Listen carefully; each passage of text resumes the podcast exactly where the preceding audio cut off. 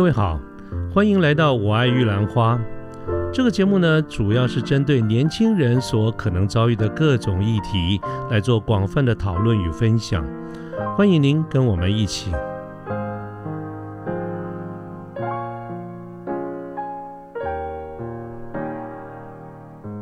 呃，各位好，我是卢天记。现在是民国一百一十一年的六月二十一号星期二的上午。那么今天早上我注意到一则新闻，这是跟财经有关的这个新闻哈，引起了我的这个注意。那么这个新闻呢，是是有关于一个非常知名的电商购物平台，叫做虾皮。我想大家应该对这个平台并不陌生哈。那么我看到的这个新闻呢，它是呃日本经济新闻啊，它引用新加坡的财经媒体叫做 Deal Street Asia 的一个报道啊，它。呃，他报道出来说，因为整个经济形势的这些关系哈，这个虾皮购物就是我们比较熟悉的这个虾皮购物，它的母公司叫做东海集团，英文叫 C Group。那么这个东海集团呢，它发布新闻，就是它旗下有几个哈部门或者 BU 这些业务单位呢，要准备要做裁员或者是要停止招募的动作。好，这个是一个。呃，今天早上看到的一个新闻，那我刚才有提过哈，就是说这个，因为一方面这是一个财经相关的这个领域然后二来呢，虾皮也是一个非常知名的电商平台，所以呃，这个新闻确实引起了我的一些注意。那么虽然这个新闻的内容不算非常的多哈，但是我的想办法在尽可能的去了解一下这个相关还有哪一些的细节啊，的确不多，因为在今天的这个事情哈，那。但是呢，稍微收集了一下，跟大家先做一个快速的一个浏览。我们首先说说明一下，它的这个母公司就是我们刚刚讲这个东海集团 C Group 啊。本身来说呢，它是一个注册在新加坡的公司，当然它背后有一些股东，也有一些呃很大的、很知名的这个中国的这个股东叫腾讯哈，这是它众多大股东之一啊，所以它也有一些中国的这些色彩。但是本质上它是一个新加坡公司。那么这个集团的三大主力范围。分别是 game 哈，gaming 就是游戏、电子商务还有数位金融，这是它三个主要的这个领域。那么它的一战成名呢在哪里呢？就是它的这个 home town 就是在东南亚这个地方啊，这个是整个在东南亚这个地区非常举足轻重的一个集团。当然，它也目前也逐渐的在朝向世界其他的地方来发展。那么这一次的这个新闻里面所涵盖的这个范围，跟我找到的一些资料呢，它显示的就是说，在东海集团里面的其中一大方向，就是我们刚才谈到的电子商务部门，我们所熟悉的虾皮。虾皮呢，在几个国家都要裁员，包括在印尼、在泰国、在越南这几个国家要裁员啊，就是它整个的电子电子商务购物平台这个部分。那么除此之外呢，其中还有特别讲到泰国这个部分。泰国的这个虾皮，除了刚才讲的这个购物之外，那么虾皮本身它旗下还有一个呃支付的业务叫虾皮 Pay，就是我们现在什么 Apple Pay 什么 Pay 啊这种 Payment Gateway 的这种公司。那么泰国的虾皮的支付业务叫虾皮 Pay，还有它的外送业务叫做虾皮虾皮 Food，这两个部门呢，在泰国也一并要裁员，大概有裁掉一半。所以简单讲，就是泰国这边的这个灾情还蛮严重的啊。不单只是我们看到这个新闻里面，不单只是涵盖了在东南亚的这个部分的一些衰退，那么虾皮在其他的这个领域里面也受到一些影响。比如说在欧洲跟中南美洲，在拉丁美洲哈，以欧洲而言，好，这个会影响到的就是法国，虾皮在法国的。这个拓展啊，它 landing 在法国，其实大概五个月多一点吧，才五个月哦，就决定要退出了。这个五个月其实对于一个国际市场的开拓是一个非常短的这个时间，甚至于就一般的生意也都是一样啊，除非你是一个这个非常快速、快速的这就能决生死的这种生意，否则一般来说需要有一些投入的这个生意，通常我们会准备足够的这个资金，然后熬一段时间，准备要看损益两平。那这个水银两瓶的时间通常都需要一点时间，换句话说，五个月实在是太短，实在是不足以判断一个生意。但是法国的虾皮五个月它就要收了。然后西班牙的市场这个资料里面是没有讲说它什么时候开始了，但是它在六月份它也要收了啊，也就是欧洲这个地区呢，这包括法国、包括西班牙要退出。好，其实看起来呢，整体上来说。这个新闻基本上其实传递了蛮多比较负面的一些消息哈。那当然，这个这个各个新闻里面，自然也就因为在台湾用中文发布嘛哈，所以也报道了一下。也我相信记者或者媒体应该也去问了一下台湾地区的这个虾皮对这个新闻的一个 comment。目前所看到的 comment 是非常简短的一句话，叫做“一切营运与服务皆不受影响”，就是我们常常讲的 B A U 这三个字叫 business as usual 啊，一切一如往昔，不受影响。好，那个这个是今天所看到的这个新闻里面，呃，所涵盖的几个讯息。当然要再仔细一点，其实是没有的。这个因为这个讯息是非常新嘛，啊，所以我们从总共来说，大概也就知道的是这一些。可是呢，如果说是我们讲说虾皮这个购物这个部分。有受到生意的这些影响，我其实是不讶异的哈。所以照说呢，我曾经想考虑过说，要不要等到有更多一点的这个讯息了以后再来评论这件事情。但是我觉得这些消息就是一个公司的生与死啊，呃，这个拓展啦，或者是裁减啦等等。其实如果你时间拉长一点的话，在商场上这个是常常有的这个事情。所以说不定今天这个新闻过了一段时间以后，大概也就没了，也就过去了。啊，所以我就就不用等了哈，就不等了。我自己就我自己有限的一些小小的这个知识认知跟个人的一些主观，我想就今天就这个新闻呢，我来跟大家做一些我的看我的看法的一些分享。当然，这个分享呢，就不是从我们一般讲概念上的一些分享，而是我希望能够啊，今天换一个角度，我们从财务管理哈，从财务的这个观点来分析一下，我们看到哪一些事情。当然，这个财务呢，我尽量用比较简单或者比较基基础的一个概念。我想，呃，我们的这个线上的听众朋友们，不见得每一个人都是商学院或者是学习财务出身的哈。所以我今天用一个非财的角度，就是非财务人员的财务观点，来跟各位分享一下我看到了哪一些事情。好，那回过头来呢，我们刚刚讲说，对于虾皮本身来说，如果有呃发布这样的一个讯息，我我是不讶异也不意外的。原因就在于虾皮给我的一个感觉，它就是便宜。那我想线上的这些听众朋友们，我们大家应该对于电子商务都不熟悉，呃，不不陌生了哈。甚至于你我，我们可能都都有各自比较欣赏、比较习惯或者比较喜欢的一个购物的所在哈。比如说我个人，我就比较喜欢习惯，也喜欢在 PC Home 上面买东西。那我们家泰座呢？就就没什么感觉，可是他就常常在某某上面买东西啊。那我们家其他的成员也有各自有他的一些偏好。那换句话说呢，我们我们所熟知的，在市市目前在市场上有很多的这些购物平台，应该都有它各自的一个专注，跟它特定的一些族群啊。据说一般来说，呃，为什么和比较多的男生喜欢在 PC Home，是因为好像他在三 C 商品上面。这个着力比较深一点哈，所以在疫情刚开始的时候，其实这个他生意有受到一些影响，那一些做吃的啊等等，其他就比较好一些。当然，现在可能大家都在想办法发挥自己的优势，并且弥补自己的劣势哈。OK，那虾皮呢？本来不是我的使用的这个范围之一，但是呢，也后来慢慢慢慢的，也也发现有的时候我在看中买准备要买一些东西的时候，当然我们会在这个网上去想办法做比价的动作，网上也有一些平台或者一些呃网站在协助大家做比价。那我常常也就越来越注意到，诶，那我要买的东西里面好像虾皮特别便宜，而这个便宜还不是三块五块的这种这个小山小水的这个便宜哦，有的时候真的是差距还蛮大的。虽然我不知道是什么原因啊，但是呢，呃，确实那个那个差距那种便宜是让人会注意到，而且会心动的啊。所以我后来呢，也确实有一些东西我在就虾皮那边买的。那事实上一样是一些店家，可是他就是有办法卖的这么便宜。我只要把我的心力专注在说，哎，这是不是假货啊？或者是这些电器是不是是不是新品啊？啊，那后来证明，哎，也真真的都是新的，就是因为我喜欢买一些呃音响相关的这些产品嘛，也都有代理商的这个保保固卡啦，然后这些包装都是全新的，未开装的、未开装、呃开封的这些包装啊，所以我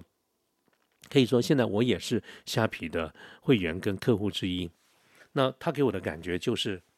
便宜，而产品本身呢没有什么差异化。其实这些这些电商平台都是代理差不多同一家的东西嘛。你今天在这边买华硕，跟在那边买华硕，你买东西都是一样的东西。好，所以物三有三星物品本身是一样的东西，它给我，但是它就是便宜啊。那么我们来回过头来看虾皮类似这种平台，它的基本的战略、基本的策略是什么呢？我们大致上可以归类一个方向，就是这一类的平台，本质上来说，它有一个必须要做的，就是快速的借由大量的这种贴补，它要抢市占率，也就是说市占率。啊，是 everything 是最重要的一件事情。客户群市占率就是客群，就是要有成交量，就是要有来的人多，就像百货公司一样啊，绝对不可以冷冷清清。所以他想办法要创造很多的成交，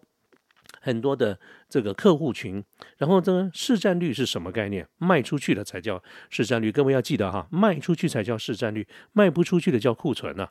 市占率是叫做 success base 或者 soul base，有卖掉才算。所以呢，当这个它有大量的成交的时候，就有大量的呃销售。那么这个销售呢，就反映在了就是市占率。有了这个市占率呢，你就很容易去吸引到一些资金的进入啊。也就是说，我们现在这个大家谈到这个事情，心中要有一个概念，就是劳方资方。我们一般经营团队呢，指的是。劳方啊，就其实就好听一点叫经营团队，其实我们就是劳方，我们是受雇者。但是我们受雇谁呢？受雇于公司的拥有者，就是我们一般讲的资方。所以如果这个电商平台它基本的策略就是尽量的快、尽量的快速的销售成交，把成交金额、成交的数量啊拉大，那么整个的规模拉大以后呢，这些资金就会有兴趣。资金包括有个人的，比如说天使啦，啊，个人创投啦，或者本身就是一些投资银行 （investment banking） 啦，或者是创投 VC 啦，啊，甚至银行啦等等，这些都有可能哈。那这个资金进入以后呢，就可以把生意，因为你的本钱更多了，你的呃流动资金更多，你的你有更多的钱，你可以。做更多的扩展，包括网络的设备，包括人员的聘用，包括这个机器设备的这个添购啊，包括行销各式各种宣传的这种 promotion，你都有钱来做这个事情。那么于是呢，你就会造就有办法造成一个正面的循环，就是更多的客户来做更多的消费。啊，所以这个就是持续扩张的一个策略。换句话说，各位，你只要听到是这样子的一个策略，它本质上的一个发展方向就是一个量的概念，它只能大不能小，不能小。所以你可以看到，不单只是虾皮啊，所有的这方面的这个厂商，他都不会去走那个小而美的路线，他一定是走那种量贩的路线。我们所知道的 PC Home 啦、某某啦、这个虾皮啦、雅虎啦，哪一个不是这个样子？啊，这种就是很典型的这种网络电商平台的一个玩法，把规模拉大，啊，这个市占率我们刚才讲，它就是群众的这个基础。那这个接下来呢，你有了这个市占率以后，我们从一个一般讲的营运模式或者 business model 来看的话，它的这个到底它是怎么在赚钱？那你想说虾皮怎么赚钱？我们先回想啊，先不看网络的这个部分，我们这把这个时间拉回几十年前。刚刚开始有电视的时候，那是什么一个状况？那么我们最早认为做生意啊，叫做买卖嘛，我买方卖方哈之间的一个关系，我把东西卖给你，呃，看成本多少，将本求利啊，你这个付钱给我，我把东西给你，这是最原始、最基本的买卖的概念。可是，在电视它其实带来一个新的一种营运模式。各位从电视刚开始的时候就没有在收钱哦。啊，像这个，尤其是早期的这种无线电台啊，我们台湾最早的台式、中式、华式这种叫无线电视台。那么你呢？呃，只要他他就是做节目这样发射发布出来，你只要买一台电视，你在家里就收到了。他其实啊，收到他的节目你就看就对了。那么你到底是谁看，有多少人看，其实电视台也不知道。但是呢，他大概可以估一估嘛。但是呢，他就算知道你是谁，他也。一来他不会知道你是谁，二来知道你是谁，那他也不会给你收钱嘛。所以早期在无线电视台的时候，它基本的营运模式就是它要做很多的这个节目，适合不同的客群，使得大家为了想要看这个节目，那么呃就是买电视嘛哈，当然当然会造成电视的这个电视行业的这个兴起，但是这种模式对 C 对一般消费者是不收钱的。那电视台赚什么钱呢？它跟 B 收钱，也就是当一个人拥有挟群众而自重。他的某一个电视台，他的节目很，他的节目很很多人看，有很很多人看的时候，那么这个时候呢，就会有很一些厂商啊，我们讲的 B to B、B to C，我们仍然用这个说法，B 就是一般的厂商，C 就是一般的客户啊啊。电视台拥有很大的客群的时候，就会有很多的厂商希望借由这个客群，呃，这个在看节目的过程中，顺便找个时间来。介绍一下我们的产品啊，于是这个就叫做广告啊。所以早期来说的这种无线电视台，它的收入不跟 C 收钱，是跟 B 收钱，就从这个时候开始那么作为一个电视台，你只要记住一件事情，你想办法多收一点钱，然后少花一点，那么你就赚钱了。面对这些电视台的群众，对面对于观众而言，他们是免费的，所以他们。啊，要付出的代价呢，就是反正就是得看广告嘛，那么后来呢，当然这些这种生意模式是有一点变化，比如说区域性的这种地方电台，就是我们讲的 cable TV，因为它要拉线到你们家，所以要点成本，所以通常是一种会员制的概念，所以他会给你收点钱，啊，当然因因为他是收了你的钱，他就要想办法去弄很多好看的这个节目来，所以这个这种第四台或者叫 cable TV 啊，它的收入两来源有两个，一个是跟这个。这个住户哈跟这个呃用户收钱，二来当然还是收广告费。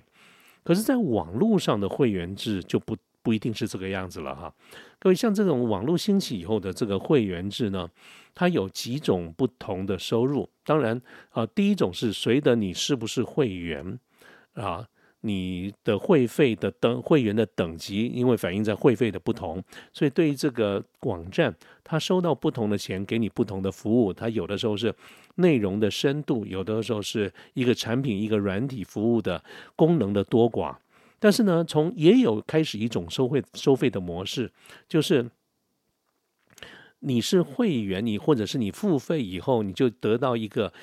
一个权利叫做可以不看广告啊，这个我这个是一个很大的一个颠覆。过去呢，广告是厂商呢，就是说这个想办法让用广告让你知道我们的产品。可是因为太多了这种行为，大家不生其扰，所以变成花钱来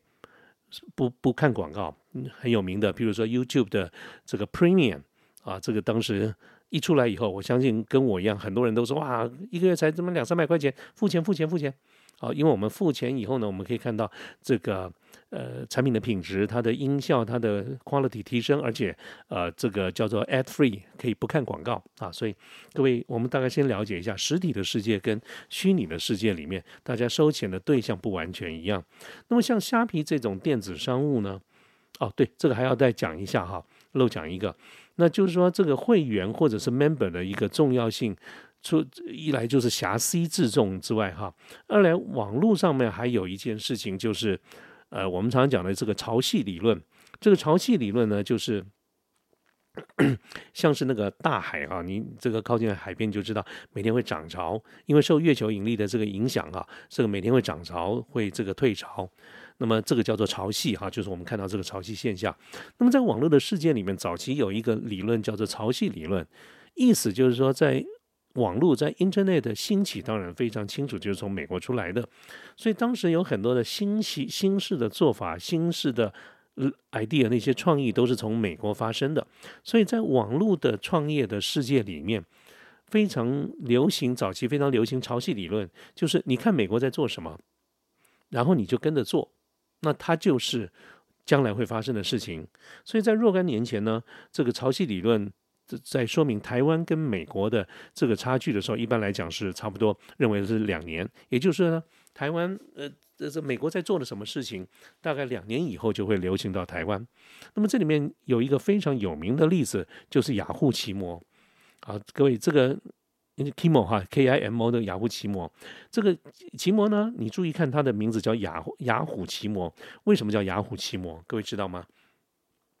其实当年雅虎归雅虎，奇摩归奇摩。雅虎是一个美国公司，那么奇摩是一个台湾公司，小小的公司啊，小不拉几的。那雅虎在美国的的崛起有一个非常重要的一个动作，就是啊，它提供了免费的 email。那么，嗯，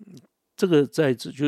于是就有很大的一个客群了哈。当时呢，奇摩这个眼睛也很尖，他看到了以后，他在做台湾做类似的事情。但是雅虎在美国的这个崛起的时候，那是美国是主要的一个市场，先在那边求成功，所以对于亚洲来说，其实没有时间去管这些细节。等到差不多啊一段时间以后，他要拓展到亚洲，就拓展到台湾来的时候，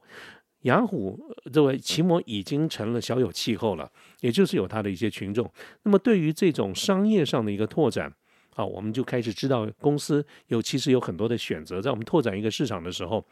那如果在当地的市场已经有某一些强而有力的对手，我们有两条路，要不然就跟他硬干，要不然就把它买掉。啊，硬干的好处是什么呢？就是你完全这个呃收获达到的每一个订单，每一个每一个这个 order 都是自己的哈。缺点呢，就是你当然啊，这个打仗没有不死人的嘛。那另外一种方式就是拿钱砸你。所以当时雅虎选择的方式就是拿钱去砸奇摩，也不用在那边拼了啊，在那边拼说，哎，雅虎的 solution 比奇摩好，那花那些时间花那些费用，还不如就干脆把它买掉了啊，买掉了。所以这个后来呢就把它并掉了，所以叫雅虎奇摩啊，这是当年的一些故事。所以如果稍微年纪有一点年纪的呃线上的听众朋友应该知道，好，我现在所描述的这个事情啊，年轻一点可能就未必知道了。那其实这个养虎奇摩的这些例子，在当时就证明了，说明也证明了很多科技公司的一个商业的发展的方式，就是呢，赚不赚钱、输赢其实没有那么的重要，那么重要的是你要在你把你自己公司的钱全部花完之前，能够创造出某一些价值，譬如说我有某个技术、某个产品或者某一个资料库，我已经累积了足够多的资料库等等，然后呢，等的对手来收购。也就是在科技产品里面，至少有一派的一个做法，就是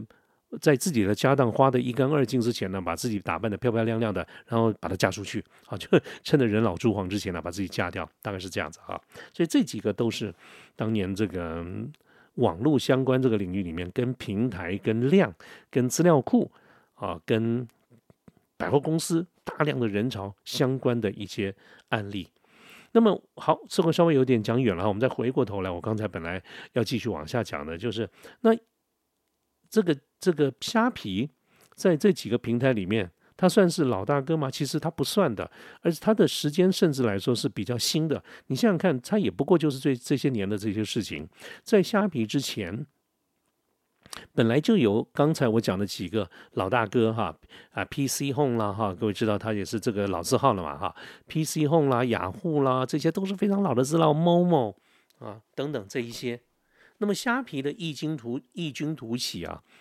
就是这几年的事情，可是它起来了以后来势汹汹，而且在很短的时间之内就能够占有一席之地，那我们就要问为什么了？因为你说虾皮上面的它一样没有自有产品啊，你从来没看过什么虾皮牌的东西吧？它就跟其他的几个电商平台，它就跟一般的百货公司是一样的概念，它就是一个房东，它就是一个平台，它在上面具有大量的招招募各种品牌、各种领域的产品的厂商在这上面摆摊。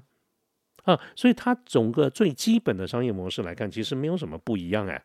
那为什么它能够迅速的这个崛起？就是我刚才讲的第一点，它用各种的方式来用大量的贴补。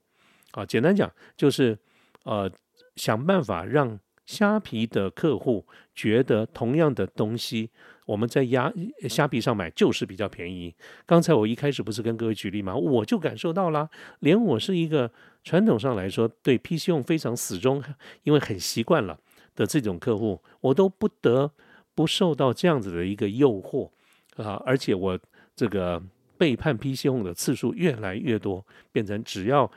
差不多的东西，我一定会先去看看虾皮上面会不会更便宜。啊，那就代表同样的东西在虾皮上会比较便宜。那可是它既然是同样的东西，为什么在虾皮上会比较便宜呢？我们作为一个原厂啊，各位，我们做品牌做原厂的人都都知道一件事情，我们因为品牌是我们的，我们在自己的，我们在做定价的时候要非常的小心。如果我们在同一个领域、同一个区域里面，面对同同值或差不多的客群。而价钱有高有低不的时候，就是早死，那个就是这个自己走向灭亡之路。所以对于原厂而言，有一个非常重要的一个课题，就是怎么样去控制价格，尽可能的不要去乱到价格。所以如果我们在虾皮上面看到有一些东西特别便宜，你要说这是因为呃这些原厂各个品牌的原厂特别独厚于虾皮，在 PC 我们就卖贵一点，在虾皮卖便宜点，我个人是持不同看法，我不认为有厂商会笨到这种程度。啊，那个那啊，所以在上面的大部分都是经销体系。那么经销体系里面呢，大家还是要赚钱。那又要赚钱，那又要吸引客群来，所以这个时候呢，虾皮应该有很多的贴补啊。虽然我不见得能够说得出来这些个别的这些细节，但是这就我们刚刚讲，就是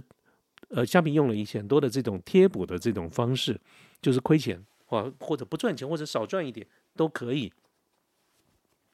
它就像是百货公司，这个时候我们就是赶快希望越多人来越好啊。那这个时候呢，就对它整个虾皮的财务上面就会有一些影响。那这地方我先跟大家简单的介绍一下，基本上商业的这种在商场上的一个竞争哈。不管虾皮今天有没有用特别的这种说手段或者比较激进的贴补的这些手段，其实只要有任何一家出现，这个市场的竞争变多，大家就会很辛苦。好，过去的老字号，PC Home 啦、雅虎啦、奇某某啦、呃虾皮啦等等，或或者是露天啦等等，越多人来做同样的这个事情，越辛苦。原因，各位，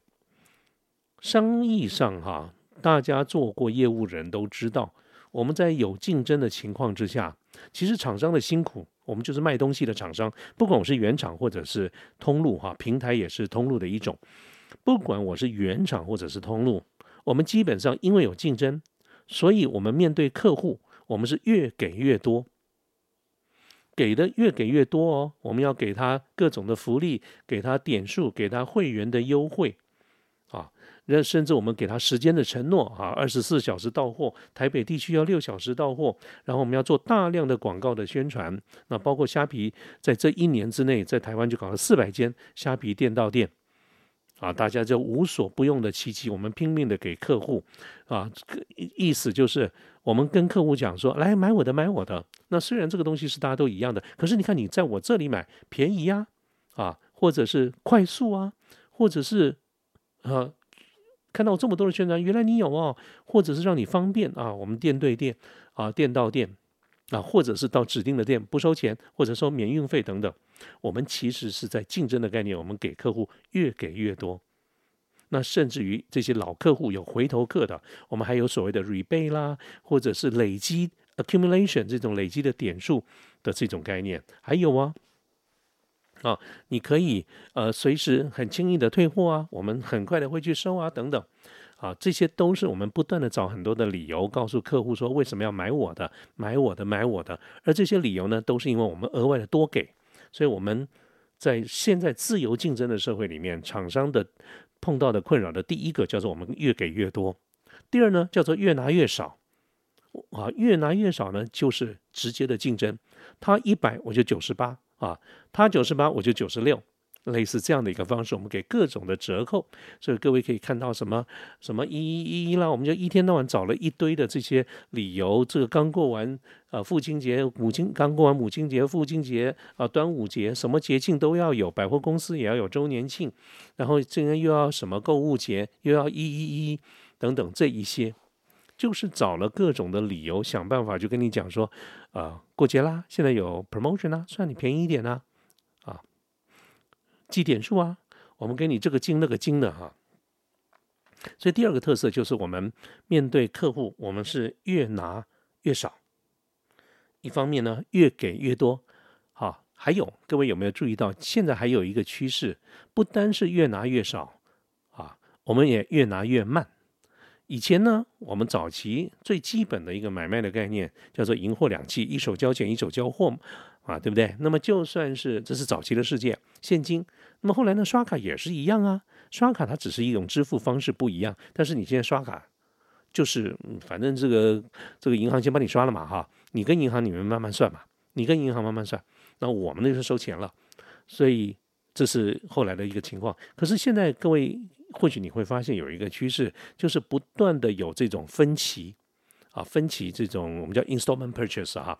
你你这个分期，那当然有银行的这个配合，所以我们可以分啊三期、六期、十二期啊、二十期啊、四十八期。那么这个分期呢，还有一种不同的选择，有的时候分的期数很多，你要稍微付一点利息，但是更有一些是无息啊，零零利率。